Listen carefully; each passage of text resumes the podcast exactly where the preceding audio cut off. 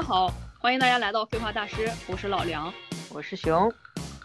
那么今天呢，呃，我们请到了一个特别的嘉宾。上一期节目中帮我识别 gay 的我们的一个好朋友，本 gay，他号称自己是见 gay 大师。嗯，对他就是我们两个共同的好朋友，我们也是一起大学时候认识的。啊，就是振振，来振振介绍一下自己吧。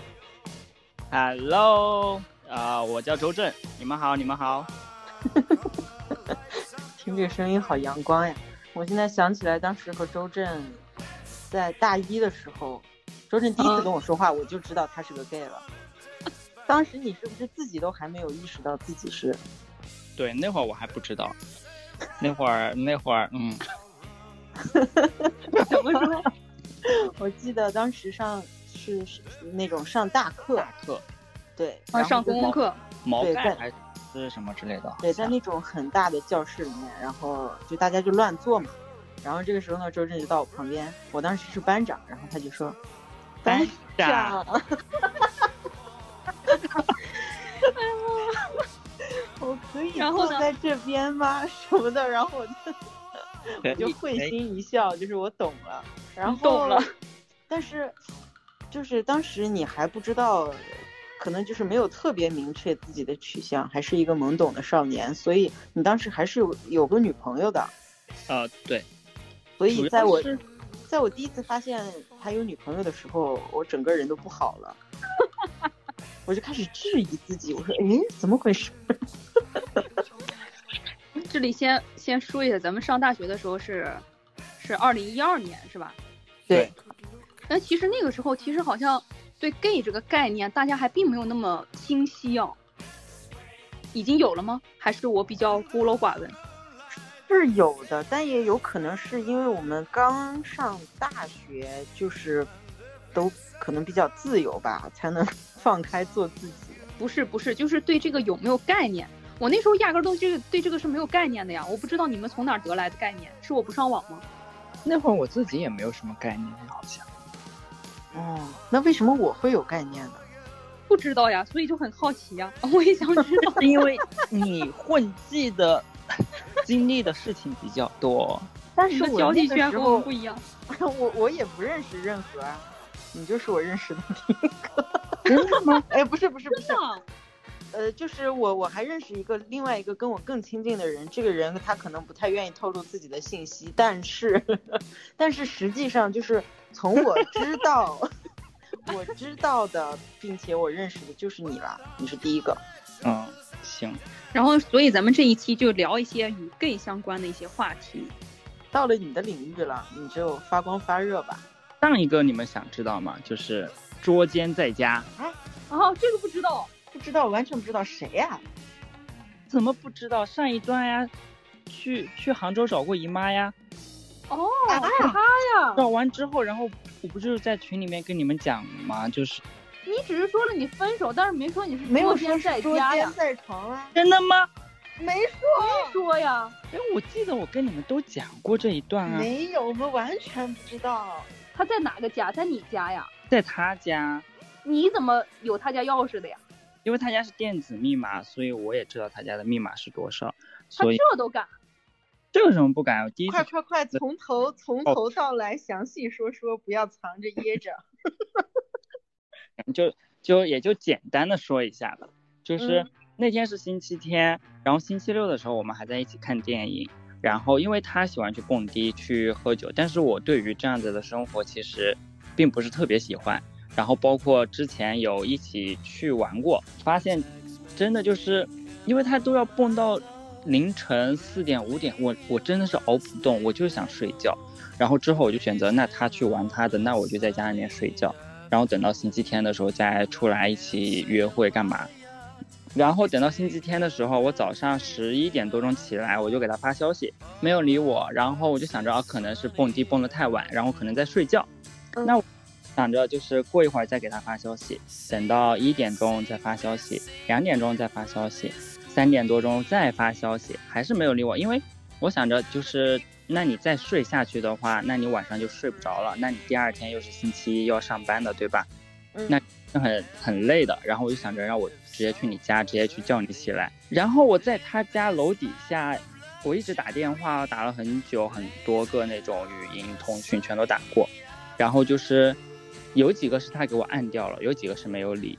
然后我就想着，那我就直接上去吧。然后我就直接进到他家那边的时候，我就按了密码，因为他家密码是九位数。然后我等到按到六位数的时候，因为他可能已经听到了我按密码的那个声音，他就来挡着门了。然后，然后我把那个密码按完之后，因为他的门其实很轻，只要按完密码轻轻一推就好了。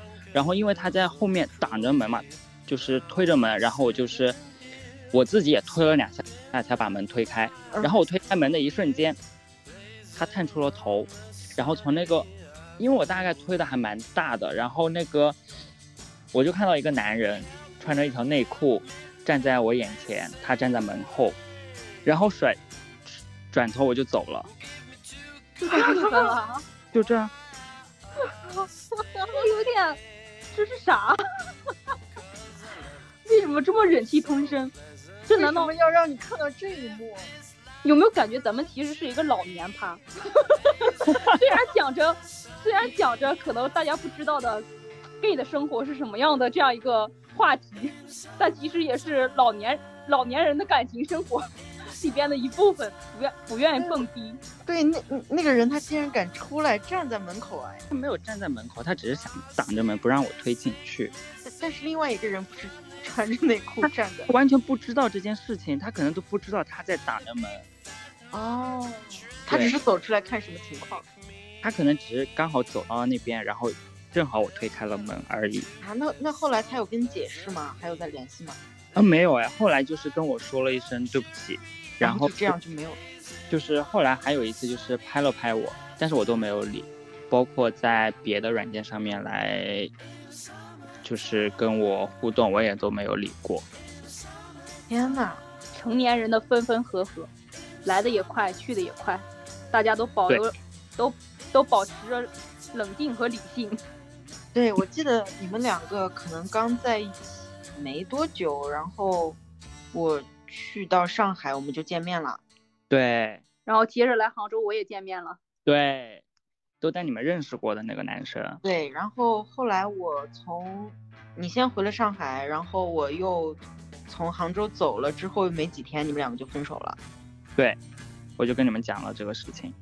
我感觉这个事情可能放在我们更年轻的时候更好接受一点，但是现在我真真的觉得年纪大了，我就觉得我们不应该被这样对待。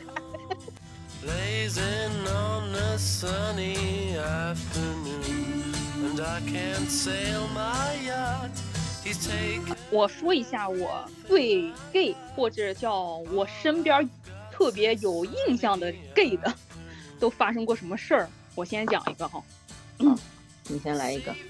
这当然就是因为我刚刚不是说到我是从工作之后才对这个慢慢的有了解的嘛？嗯，当然也，嗯，一定程度上也得益于我的那那一任没有向我出柜的那个男朋友哈，啊，那时候男朋友不男朋友吧。后来呢，就打开了我认识同性恋的这样一个大门。然后直到我后来的工作，我觉得这个应该不是我工作上的，应该是熊工作上的。然后现在也不方便提这个名字哦，我们就用这个人吧。哦，嗯，我们自己这个人长得很像一个明星。哦，嗯，我知道了。这一圈里感觉他也应该是一个比较吃得开的人吧。天才。嗯。然后当时就是跟熊是有工作这个交集的。然后就开始了在北京这个泡吧的这样一个这个体验。我是想想，就当时接触到的这一个长得很像、很帅的、很像一个明星的这一个，嗯，朋友，我们称他为 X 吧。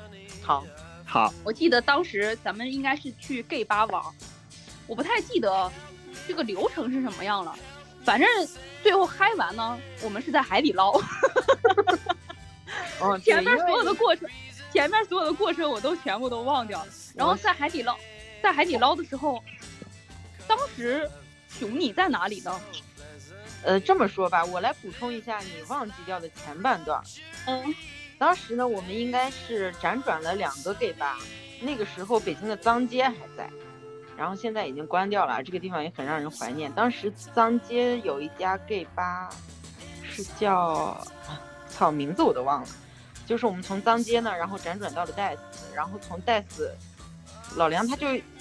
可能呃，就是前面也说了，他一直不太习惯于这种生活。然后当时也确实比较晚了，可能半夜两点多了吧，两两点到三点。然后这个时候只有海底捞开门，老梁就提出了要不咱们走吧，就是也有点饿了。然后咱们时候还是可以吃夜宵的年纪。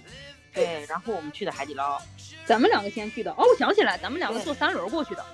嗯，对对对，三蹦子。哦，是咱们两个先过去，然后咱们两个就先点着吃。当时邀请这个 X 这位朋友，呃，然后一起和我们去吃，但是他还在另外一个场子还在嗨，是吧？对，他给我打电话，他说：“熊，你们去哪儿了？我怎么找不到你们了？”他已经喝大了整个人。然后我说：“我跟老梁，我们两个在海底捞，你过来吗？”哦，然后他就过来是吧？然后完了就，但是他时间太久了，他好像那个点儿他。特别堵，大家都喝嗨了，都要打车回去，然后也没有，也好像也不太好叫上车，然后完了，所以咱们就他就说咱们两个先先吃嘛，他就看看是等车还是怎么样过来找咱们两个，是吧？嗯，对。然后完了，结果那天你喝的你喝的特别嗨，你吃了没多少你就趴那你就睡了。我也喝多了。对，我是唯一一个清醒的，然后完了我就负责干什么呢？就是搀扶醉者。打扫卫生，打车，扶你们上下车。对，好像每次出去，这都是你的一个，都是我的。好像你们带我出去，并不是带我出去玩的，就是为了给你们售后的。那一天，那一天我记得，我记得，你已经，也不知道你是到底是吃饱了困睡下了，还是喝嗨了，到那个点儿困了，然后完了趴桌上睡了。然后幸好海底捞那个桌子它不是也比较大嘛，咱们就是那种方桌，咱们坐对面。然后接着接着这个 X 进来之后，然后 然后完了，我说我们已经我我说我们已经吃差不多了，你看你看你再要点一点什么菜，然后完了他就好，然后完了他就拿着那个板儿啪啪啪啪啪乱点了一一通，完了我说哎这些菜好像是我们点过的呀，就是我们已经就是。我们已经点过那个那个派上边不是已经显显示就是你已经吃过的菜是吗？就是那些账还没有结账的话，它还在上面存在是吧？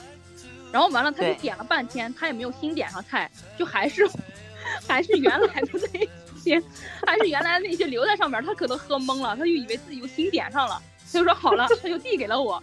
他递给我之后，我当时其实没有留意的，我只不过觉着他好像跟我们吃过的就差不多。嗯，我说那如果你想再吃一份，那就再吃一份吧。然后结果他就开始，菜还没有，就是还没有，因为当时我也没有意识到这个菜到底是点过的还是没点过的嘛。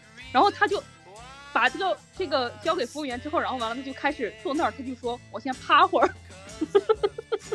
然后他就坐到了你的旁边，你们两个人就坐那儿趴着，你知道吗？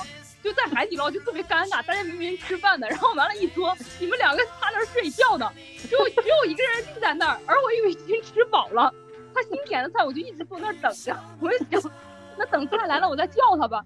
结果这个时候，结果这个时候他喝多了，你知道吗？他吐了人家一桌子，差点吐锅里。幸好当时海底捞的这个服务员涵养是真的特别好，就说。我们需不需要怎么什么什么怎么样？然后就赶紧端一个盘儿过来，就接着说你要不吐这里？对，就是我我这儿想补充一点啊，就是这个海底捞可能它是因为是三里屯店，就是它在白家庄那条路路上面。哦，它见怪不怪了，应该对，真的见怪不怪了，因为那儿全部都是凌晨的醉鬼过去吃东西，就是就想不明白为什么大家都已经那么醉了，还有心情吃东西啊？喝完酒就是这个样子吗？喝完酒就是想要吃东西的。对，为什么呀？我就就不明白这个道理。然后，并且最搞笑的是什么？最搞笑的是 X，他吐了之后他醒了。他醒了之后，然后完了我们就复盘了一下这个东西。你别说他醒了，我当时都你也醒了呀？当然是我喊你的嘛。他都吐上那了，然后完了你们都醒了之后，然后复盘，说他怎么过来的？他说他骑。他说他骑小黄车过来的，那么老远，他都高成那样了，他竟然敢骑小黄车。他说打不到车。他酒后就喜欢骑小黄车，并且他他就是跟我们海底捞这一次，他吐完之后，可能没多久，他又有一次喝多了，半夜骑小黄车，然后摔到了沟里。不就是那一次他回去的时候吗？啊，是那天回去的路上吗？哎，不对，他回去的时候明明打着车的，想起来了，给他打了车，然后让让我们帮他叫了车的。他是有，那就是另外一次，对，又又骑小黄车，然后摔到沟里面，整个下巴。哦，对，就是因为好像有一次你们做活动，然后完了他下巴盖了很多粉底，然后都遮不住他那个疤。问他怎么了，他说他喝高了，特别大的一块痂子，并且这个痂子就是很久之后才愈合嘛。然后大家都知道这个痂子会慢慢愈合的，到后面它那个就会起边儿，就会 就会可能有可能会掉下来，一整块就可以揭掉。然后就是关于他这个夹子的故事呢，就是前一天我们两个还见面，他这个夹子还完好，有一点起边儿。到了第二天再见面，他这个夹子整个就不在了。他怎么做到的？我问他，我说你这个怎么你自己撕掉了吗？会留疤的？他说喝大了，骑小黄车不知道咋没的，是吗？不是，是他去呃约了一个男人，然后这个男人让他给他啊。对，然后就是过程太激烈了，然后因为你的嘴要张合，然后下面就，然后就撅起来了，撅起来一块就给掉了，是吧？对，他真的是太神奇了。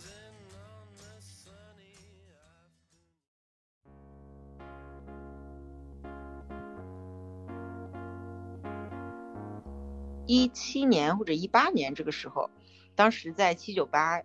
出了一件事情，然后这件事情当时也是短暂的上了一下热搜，后面也就被压下去了。是一对拉拉，他们可能就是在那个七九八园区里面，他们两个就是正常的情侣之间手牵手啊，然后可能是他们走在路上，然后可能就是亲吻了一下吧，嗯，亲了一下，然后被七九八的一个保安大叔看到了，然后这个保安大叔呢就感觉好像看到了什么伤天害理的事情一样。然后他就站在了道德的制高点去辱骂这两个女生。哦，这个当时上了热搜是吗？对，周震知道这件事情吗？不知道。对，因为他这个热搜真的上了，就就是很短暂。然后我也是在朋友圈里面了解到了很多这件事情的原委啊。然后就是这个保安大叔呢，当时就先开始进行了人身攻击，开始辱骂。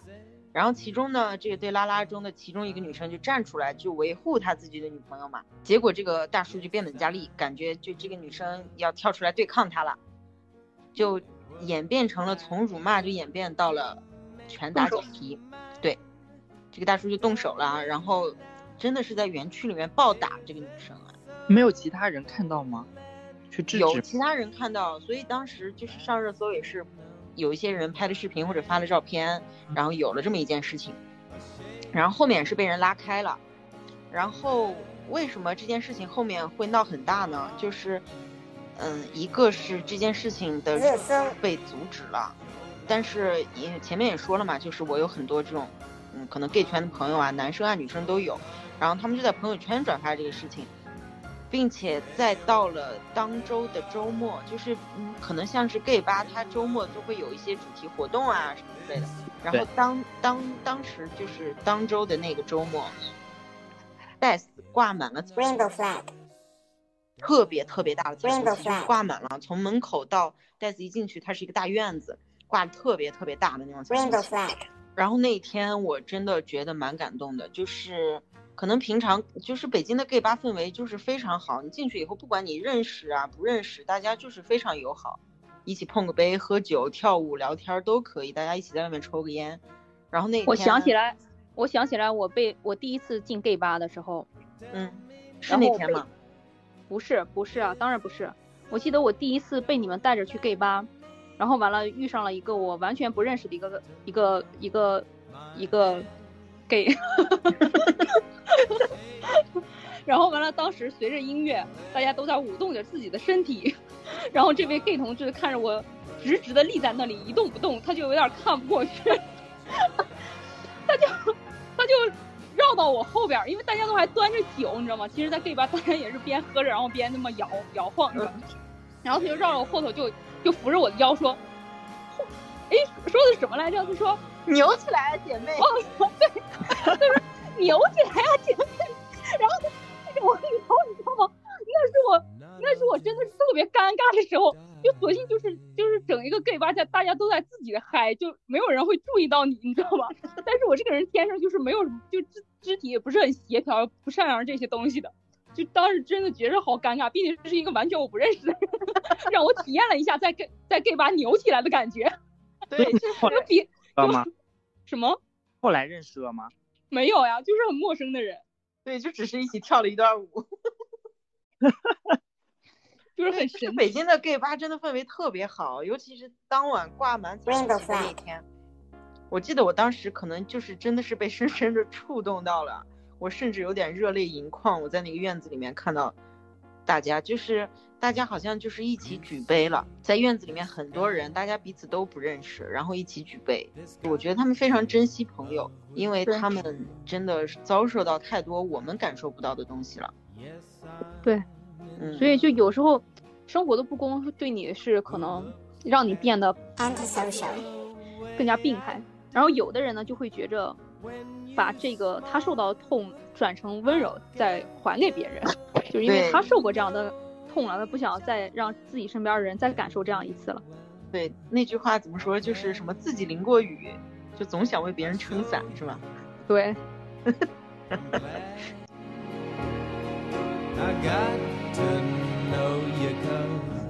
嗯，像是之前，呃，我们共同的好朋友，大学同学。就是那个做模特的大美女，当时来北京找我们玩嘛。哦，嗯，然后当时你也从上海过来找我们一起玩，就是对，当时周震呢也来到北京找我们一起玩，我们也是一起 去了 gay 吧，然后带着我们这个呃模特朋友吧，模特女朋友，对的，然后她是第一次就是接触到可能这么多 gay 啊，然后她就觉得非常新奇好玩，对，并且第一次去到 gay 吧。玩的特别嗨，玩的真的，她她第一次那么开心，她说。然后我记得当时在舞池里面，我们两个在跳舞。你想想，其实，在 gay 吧里面是有女生出来，是有女生出现的，但是虽然少吧，但是其实还是有一些的。我只记得当时我们两个在跳舞的时候呢，后面就有一个大叔，可能有个三十多岁、四十岁吧，然后他就在蹭我这个朋友啊。然后我这个朋友就跟我说：“对你不知道这件事情吗？”然后我朋友就跟我说说，阿熊那那个男的一直在蹭我，然后我下意识的就是我去把我这个朋友揽过来，我去看了一眼那个男的，然后那个男的就问我说你们两个什么关系啊？我说这是我女朋友，因为我不想跟他多说其他的，我就干脆我就装作拉拉也好，反正我就把他保护起来，因为我觉得这是我常来的地方，我相对比较熟悉嘛。我说这是我女朋友，我问他你干嘛呢？然后他就说。你们两个长得就是漂漂亮亮的，为什么要干这个呀？我说这关你什么事儿啊？然后他说我就是替天行道的。天呐，对我就是看不惯你们这样子。我忘记他原话怎么说，大概就是我是替天行道，我就是觉得我要站在道德的，的我要站在道德的制高点啊，我要来审视你们，我要来批判你们这种。为什么我都不知道这一段故事？当时可能你在其他地方嗨吧，跟我们在舞池不在一个位置。然后呢，当时身边有就是那个舞池里面非常拥挤，身边有一些就是完全不认识的人啊，就是大家都是 gay 嘛，然后他们就过来问我说，嗯，你们怎么了？就是有矛盾吗？然后我就跟他们讲了大概怎么样，就是这个男的一直在蹭我们啊，然后还对我们就是说这些很不礼貌的话。然后这个时候呢，这些 gay 就很自然的围成了一个圈。有十几个人吧，把我和就是我这个女性朋友，把我们围围在了中间，把那个男的就这么隔开。然后当时我这个朋友他就非常感动，他就觉得我们被保护了。对他就是他，就是这个就是就是 gay 蜜比 gay gay gay 的朋友比直男朋友更有安全感。对，就是在这样的一个地方，其实你比你去那种正常的夜店啊，你要。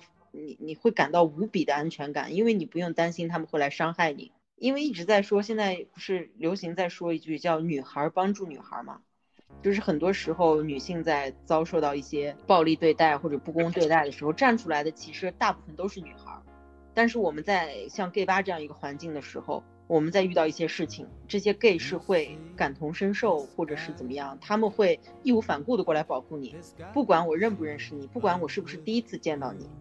真的很安心，毕竟 gay 都是以老娘自称嘛。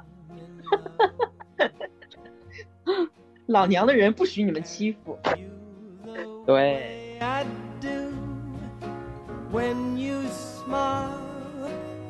就是也也像 X，他现在也是回到自己老家了嘛，然后也是因为疫情的关系，他其实也是现在过得非常的不开心吧，因为在尤其像在北京、上海这种地方，可能严格说起来，大家的接受度其实都没有做到百分之百能接受，更不要说在老家这种地方了。嗯，它就是一个完全束缚自己的一个状态。其实这个样子是对精神状态其实是非常不好的。是的，但是我觉得如果说有必要的话，是可以先跟身边的一些同辈的哥哥姐姐、弟弟妹妹可以出个小会，让他们去知道一下，可以大家可以互相关心一下。就像你，嗯，对，对，像这种就是他需要有一个抒发口，因为他如果当做一个秘密一直深藏、深埋在自己心底的话。积压时间久了，真的会出问题的。其实这个圈子可能大家现在觉得，也身边有很多这样的人啊，或者听过很多这样的事儿啊，就已经觉得这个不足为奇了。但是其实，我觉得他们还对他们的了解还是比较少。对，并且可能大众的大众的接受度其实并没有我们想象中的那么高。对，就甚至就是什么呢？就是采访很多人的时候就会提到，就说，呃。你身边有有同性恋啊这种的话，你可以接受吗？大部分人都是可以接受的。但如果问到说你的亲戚啊，或者是就是你特别亲的这种兄弟姐妹是有的话，然后就有很多人就会觉着很比较难受，就不太能接受。对，然后如果再问到说如果你的后代 是这样的话，大绝大部分人就会就会 愤怒，就打断他的腿什么之类的，就会这样，很少会有比较明智的就感觉。不管怎么样，我都可以接受啊，很少有这样的人。是的。周震呢，他是其实是你已经跟家里面出柜了，是吧？对的。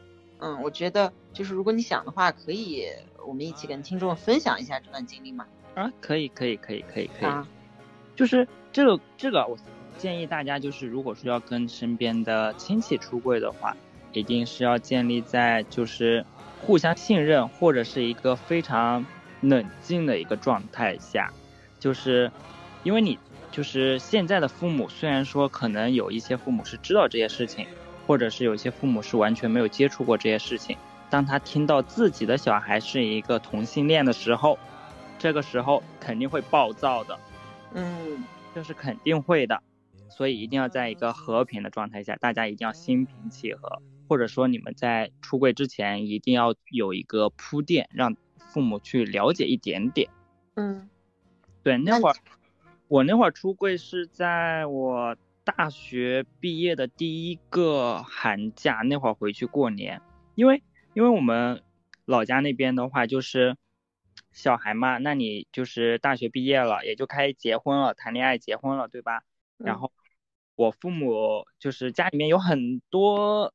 乱七八糟的亲戚或者是一些朋友，他们就会想着让我去相亲，就问我有没有对象，让我去相亲或者什么之类的。然后这个时候就是有很多人会过来，然后因为在这之前我就已经跟我父母他们说好了，就是说如果说有人来相亲，或者是有人来怎样怎样，就全都帮我拒绝掉。然后那天我父母他们就因为在这之前啊，在在这之前就是已经有很多很多人来过了。因为毕竟长相，毕竟毕 毕竟你的外在条件还是可以。然后，然后，然后那会儿就是我父母，因为因为我父母，我跟我父母就是，呃，关系并不是那么好，所以他们有什么事情，或者是我有什么事情，我们都会先商量一下。这个时候呢，我父母他们就过来跟我。听起来不像是关系不好的，关系不好的应该直接就不联系，不像是商量一下，相对客气吧？对，这是客气。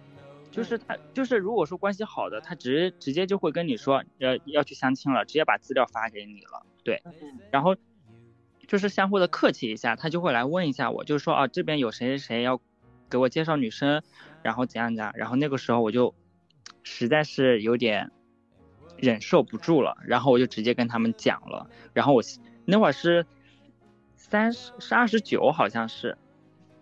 然后就是大年二十九是吗？对，大年二十九，然后就直接跟他们讲，然后因为我我我我爸爸其实他是更很传统的一个，不，他是更加保守派一点，他完全不懂，完全不知道这一切。但是我妈她可能就是相对而言，她会知道多一点，然后她会了解丁克，她会呃知道张国荣这一些事情，她都会知道一一些。所以那会儿讲的时候，其实我爸我觉得他一直是处于一个就是懵逼状态。但是我妈那会儿应该是已经大概的知道了一点，对，然后，然后跟他们讲完了之后，就是他们以为我是在开玩笑，但是我是很认真的在跟他们讲这件事情。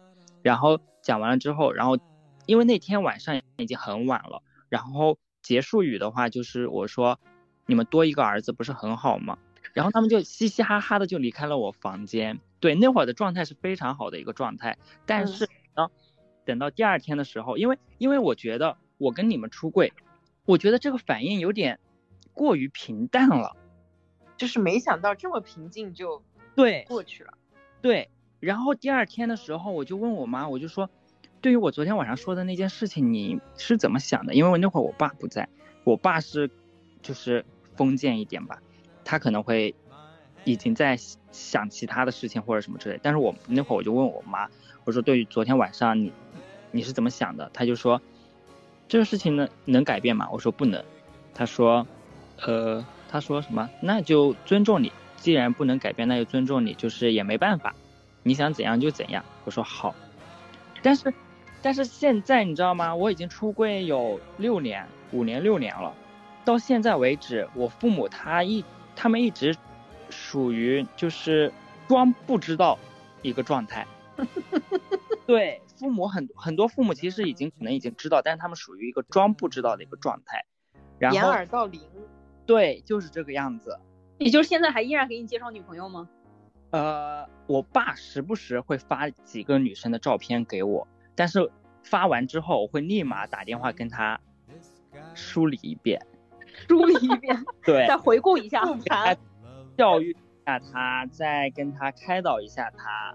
然后现在的话，已经不会再跟我提这件事情。我觉得他们应该是已经接受了。对。其实我觉得这个，对他会有需要一个过程的。对。其实我觉得这个其实是一个很宏大的问题。我也觉着，就是有些同期是吧？就上一次你讲到，但是我觉得有时候一想，虽然这样是男人懦弱的一个表现，懦弱的表现就不负责，很不负责。但是很大程度上，他可能也是源于家庭对他的一个压力。就是他不敢对家人讲出真相，对家庭啊，然后会压力实在其实确实很大。然后也有可能是因为，也有可能是这因为这个父母对他的这个期望啊，或者是怎么样，让他没有办法做出这样的决定，能向父母去坦白，或者是有的父母就是比较比较保守、比较传统的那种。其实这个是一个很很宏大的一种一个社会学或者人类学一 个问题。就其实有时候我又会想到。如果真的有一天我的儿女是同性恋的话，我会不会冷静的会对待这个事情？然后，毕竟呢，我是已经是新时代的女性了，是不是？咱们我和熊不是自喻是都市丽人吗？是。但是我想，但是我就想，如果往往上翻这么几十年的话，就是咱们的父母辈是吧？如果他们接触这样的事情的话，让他们去接受这个东西，可能真的是很有难度的。就是你去强迫他，不管你和父母的关系好也好，还是不好，呃，比较。客气的那种也好，就是有时候你也感同身受的去理解一下，就是想一下他们接触到，就特别是第一次接触到这样的事情，结果是发生在自己的儿女身上的话，他们会是什么样一个心情？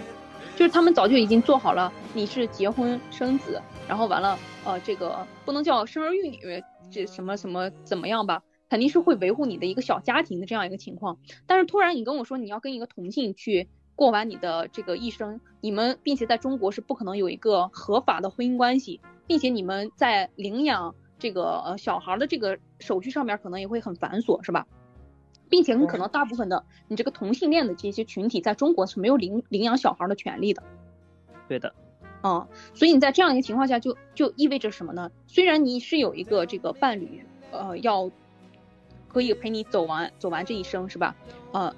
但是在父母眼里就觉着你依然是孤单的一个人，就是可能就是有时候我也会这样想，对他们会其实也会考虑到一方面，就是他们会觉得你如果选择出柜或者是选择走这条路，你会很难走。是这样子的。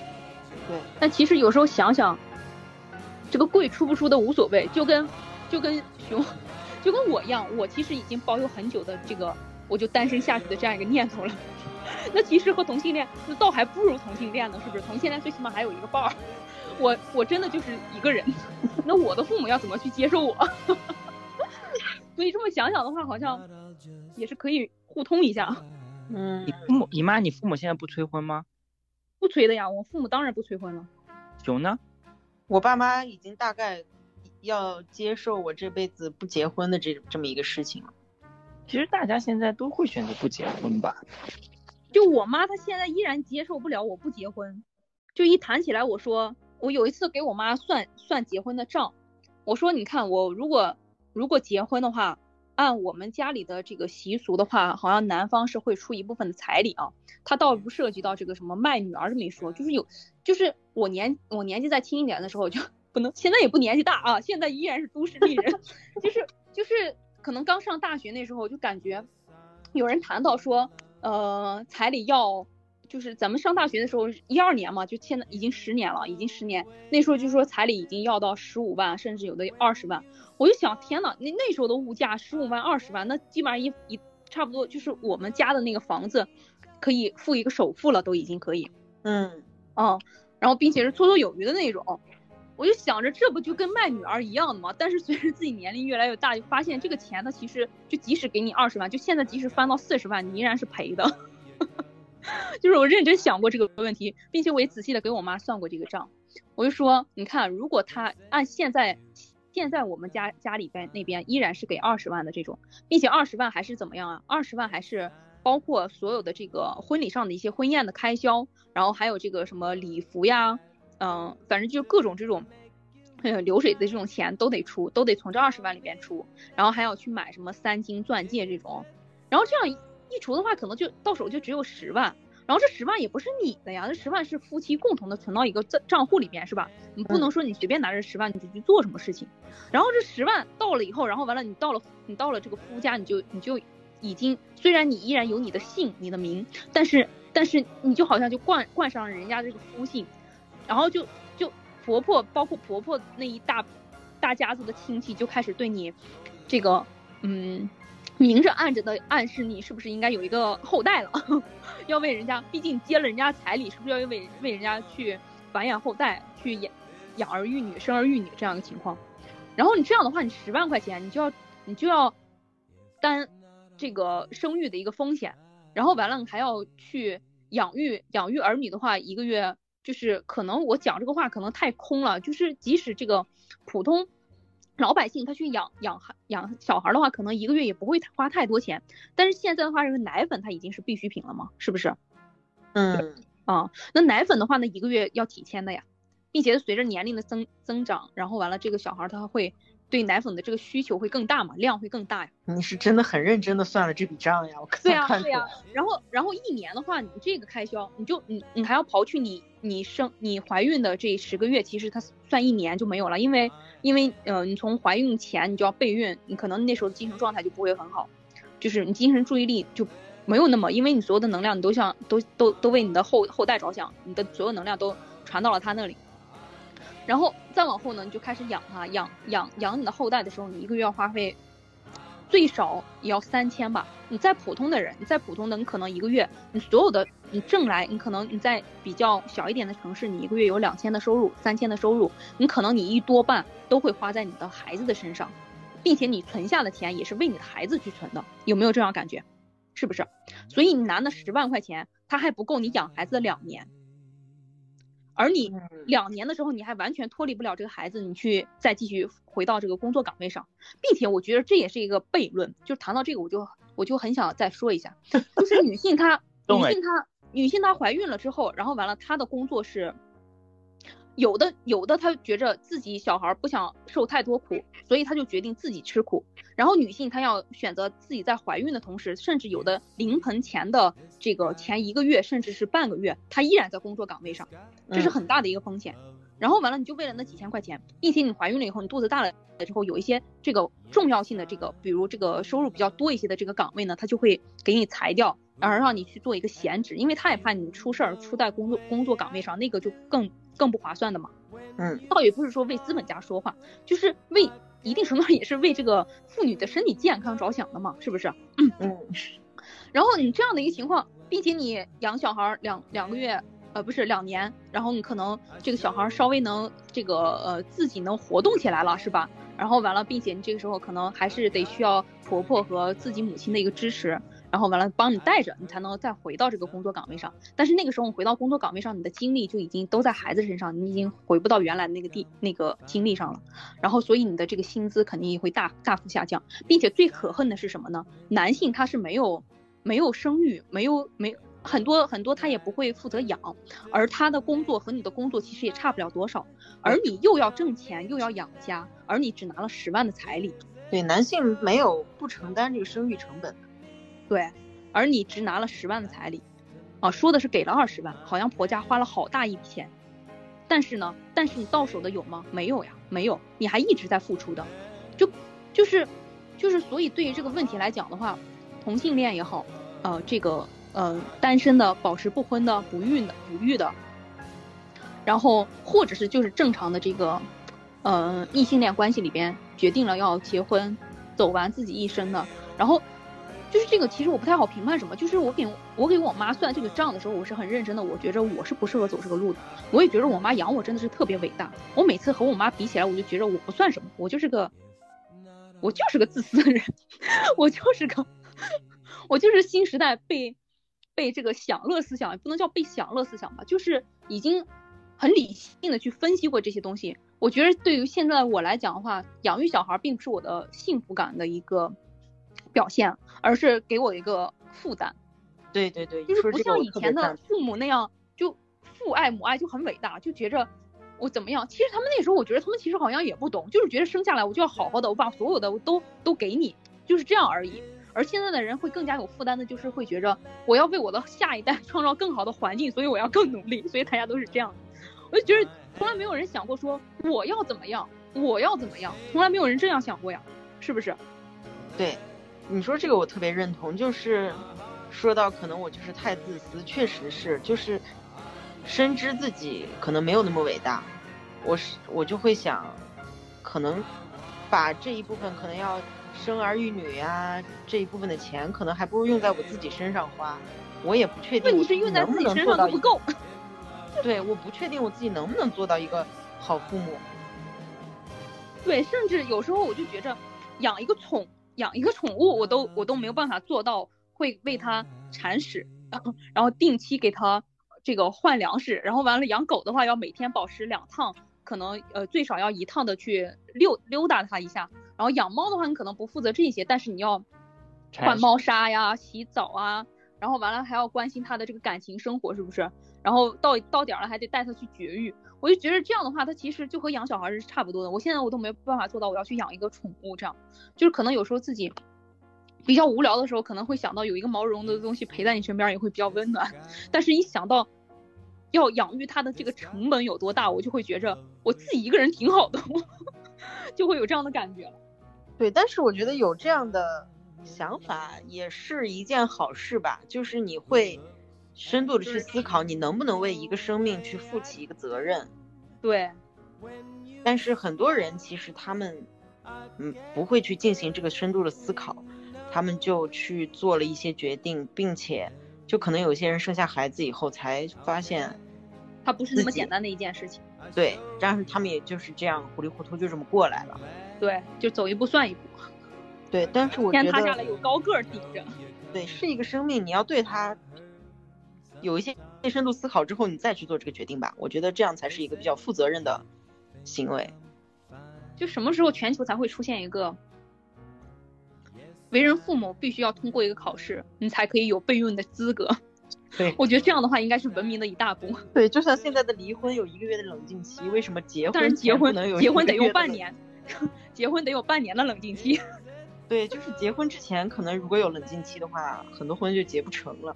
然后怀孕 然后怀孕也需要有一年的冷静期。对。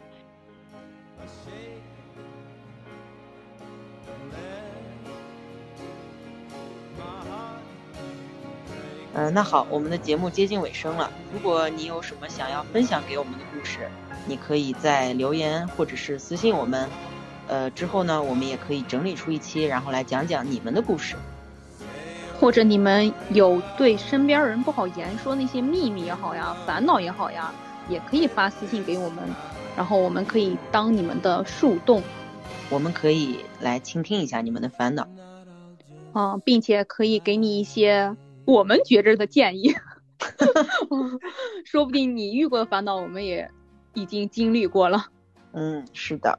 好啦，那我们今天就到这儿啦。我们还是以一首歌作为结尾。拜拜。好了，拜拜，拜拜。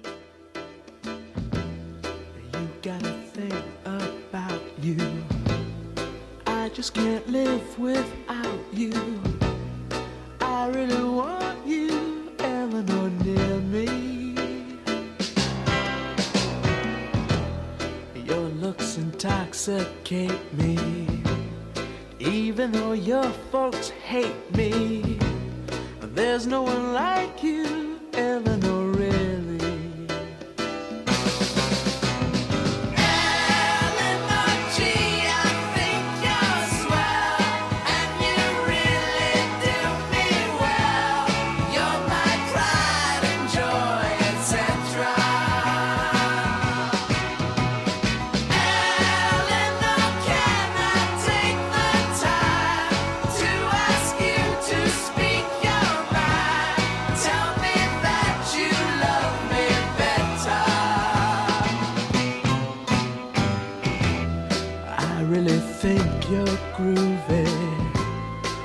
Go out to a movie.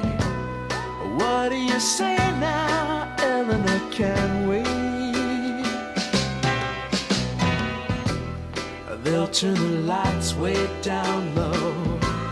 And maybe we won't watch the show. I think I love you.